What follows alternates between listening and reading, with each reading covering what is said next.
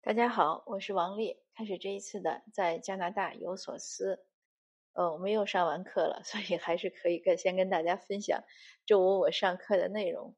嗯，现在那个讲一个有趣的事。前两天有一位听友加了我微信，正好是周五早晨，他说先不聊了，你今天上午是不是还要去上课？我说对呀。呃，可见这个上课这个事儿大家已经都很熟悉了。那这次上课呢，呃，讲了一个。其实我们都知道的现象，呃，但是又被语言学家终于经过研究证明了。说白了就是宣传可以洗脑。他他当然他讲说语言是可以改变人的思想，呃，当然他这个讲的要更宽泛，就是不仅是洗脑，因为它包包括人的很多思维，呃，或者说一些习惯的形成，其实都和你所使用的语言有关。比如说，呃，老师给一个。卷子让你答，他说给你很多职业，那你首先第一反应，你想你认为这是男性做的还是女性做的？你像厨师、护士、呃网红、幼儿园老师，呃还有什么艺术家、作曲家、演员、工程师，就是这样的东西呢？我想每个人可能第一印象都会有一个是哪一个性别，或者两个性别都可以。那还做了一个练习呢，就更有意思。他给出了很多一些习惯，他说，比如说你最受不了的是什么？你从里面选，呃，就是人们交流时候一些方式，比如说有，如果对方不能直接回答你的问题，还有如果对方说话呢特别的呃冒冒失，或者呢他坚持喊你称呼你是先生或者女士，或者他的要求一个他会很直接的提要求。呃，或者他在谈话中呢，突然会长期的静默，或者他会不停的谈自己，呃，或者他说话会很慢，啊，他说话会特别快，他会问一些个人的，就是所谓私人的一些信息问题，呃，他喜欢进行一些就是聊一些，呃，我们就是聊天儿吧，聊闲天儿，他叫 small talk，或者不停的道歉，总之呢，他给了这么一些问题。他说：“你把你认为最 bother 你，就是你最不受不了的，你列出来，然后你和你同就周围的同学，因为那个座位每次都是乱坐的，有几个同学会固定，但是一般很多同学呢会乱坐。他说你和你周围的同学分享一下，看你们两个呃问题的这种差异。那很有意思的呢，就是我选了，比如说，嗯，他不能直接的回答我问题，呃，或者。”呃，还有就是他呃经常打断我，呃，或者还有说话特别慢什么，就是我选了几个呢，和我旁边的那个那个学生呢，他是伊朗裔，我和他基本上是一模一样的答案。比如说，我们对于这个长期的呃对话中长期的沉默都觉得没问题，或者被问一些个人的问呃信息都没问题。那其实他这个老师最后会分析，他说这个还是。就是我们之前讲过，是低语境还是高语境的一种语言的对交流方式。那伊朗呢？他说波斯语，就是伊朗的文化和呃东亚和华华裔的文化呢，其实都是属于高语境，就是大家之间比较委婉。所以我这个同桌呢和我选的呢就没什么差异。然后老师就讲了一个特别有趣的事儿，他说像这个询问私人问题。但是在英语环境中呢，这个你会认为呢，你问一些私人的问题呢是很不礼貌的。可是，在于高语境的环境中呢，恰恰是呃为了建立更好的联系才会问私人问题。我一想，对呀，我们通常是这样。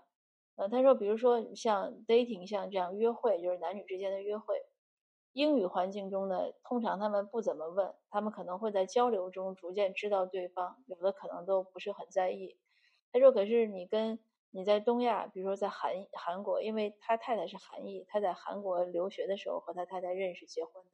就像你跟韩裔，呃，dating，就是约会，他第一天可能会问你一百个问题，会把你的整个的家庭情况都问个底儿掉。但是问过了呢，后面就可以了，因为他要辨别你们是不是有可能走向婚姻。那这个确实是个非常，呃，非常明显的现象，而且呢。在我和我小孩身上呢，就发现了有这样的文化冲突，也是在那天早晨，星期五早晨，我送他上学，然后我去上学。呃，他因为呢，现在在帮一个帮一个留学生补习英语和辩论，他不收费，就是免费。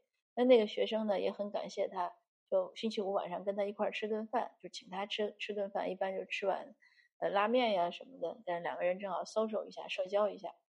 那我也是没话找话，我说你这个同学是几年级的？他说十一年级。然后我还想问呢，他就说你不要问这样的呃个人信息。哎，我就很奇怪，我说这怎么能叫个人信息？他说对呀，他说这个牵扯到他个人的隐私，他叫什么名字呀？他从中国哪儿来呀？他是男的女的呀？呃，他长什么样呀？他性格特点呀？这些都是个人隐私隐私呀，你就不能问。他说我也不喜欢我的同学跟他父母谈我的这些情况。我就懵了，我说那我怎么能了解到你这个同学是什么样呢？然后我孩子就很奇怪，他说你为什么要了解他呢？你了解我不就够了吗？当然，我们因为送这个送的路不长，这个这个谈话就就终结了。但我还当时是觉得挺郁闷的。我说这个也真的有代沟呀，很难沟通。但是等上了这个课呢，我一下就明白了，这就是一种文化冲突。因为我小孩从小在这儿长大，所以他虽然中文讲得很好，中文是他的母语，但他完全是接受英文的这样的思维，特别是社交的一些习惯。那我们还做了一个练习呢。就是他老师会给你六道题，然后有 A 和 B 的选项。比如说你的邻居让你早晨六点的时候，呃，送他去机场，你会怎么办？你可能会呃巧妙的说拒绝他，给他一个理由，或者呢你会很直接的说不行，太早了。你会倾向于怎么办？他最后这个题的结果呢也会加分，就是看你是属于低语境的思维还是高语境的思维。那我加下来呢也是差不多。所以我们老师讲呢，他加下来也是差不多，但是他认为呢，是因为这么多年他，呃，东方西方都生活过，而且随着年龄的增长呢，他对人呢有更多的理解。那我想我的状况可能也差不多，但是我在看到那些问题的时候呢，其实我是有一种感觉，就是我知道我应该怎么回答，但是我也知道我肯定我会怎么回答，所以它总是一种矛盾。那这个就是语言对你很多思思维习惯呀、一些行为的改变，当然就是包括我刚才讲的最重要的，它可以洗脑，它可以让你观点上、观念上有很多变化，这是非常重要的一点。因此呢，我们其实时刻要注意我们自己摄取的这些信息，就是所谓信息茧房。当你总是看一类信息的时候，其实是很容易被洗脑的。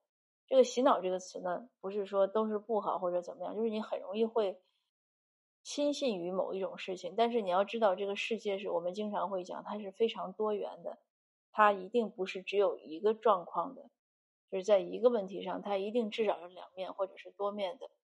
让你陷入到一种固化思维呢，是非常可怕的。我最近呢就接触了几个这样的例子。那我有一个应该是，呃。很紧密的一个工作中的小伙伴，我们经常一起做这些志愿活动。但是他呢，最近因为看很多加拿大的新闻，所以他呢，甚至对于突然就会对于一些事情产生一些翻天覆地的改变、观念的改变。我就很奇怪，我说你为什么会突然原来觉得是东，现在就会觉得是西呢？或者原来觉得是黑，现在会觉得白呢？他就跟我讲他在油管上看了很多很多什么新闻。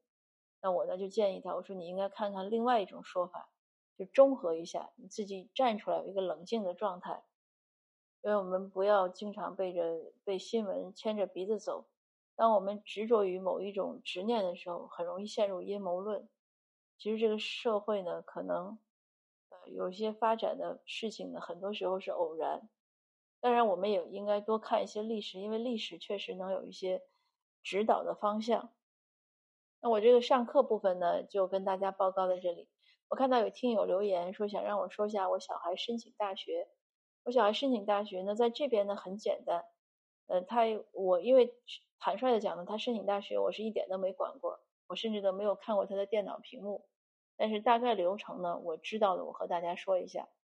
他每个大学呢都有一个开放的申请时间，那你要到大学网站上打开那个时间，然后你要注册，他只能自己注册。所以，尽管找很多我们说 counselor 吧，就是申请的辅导员，但是申请这个事情还是要自己做，因为有很多个人的信息啊，你要填完。嗯，然后呢，他注册过之后呢，他就会就是按照那个要求，就是他要他几个个人陈述，要所谓所谓大作文、小作文，或者要几份，他有多少字的要求，那你都是在线填，他有很多问题的回答。呃，成绩呢不用自己交，有的要自己交一些，但是很多时候，尤其像加拿大的，呃，应该美国的也可以，学校是和这些大学会对接的，学校会把你最后十二年的成十二年级的成绩都发过去，就大概是这样。呃，我自己呢申请的是。我这边有两所大学，我想申请研究生，这个是我自己申请的，所以大概都是这样，就是回答问题，你填完了就 OK 了。他要推荐信，推荐信呢，你也只能是填谁给你推荐，你把他的邮箱填上去，那系统呢会自动跟那个推荐人对接，所以那个推荐信写成什么样的，理论上被推荐人是看不到的，因为他会直接发过去。那我能分享的呢就这么多，确实很少。如果你确实是需要了解孩子怎么申请大学的，还是要到网上好好查一下，呃，或者有必要呢就找一个 counselor 辅导员。但是现在这些 counselor 呢也确实都是挺贵的，呃，有的孩子呢，很多孩子是自己可以做的。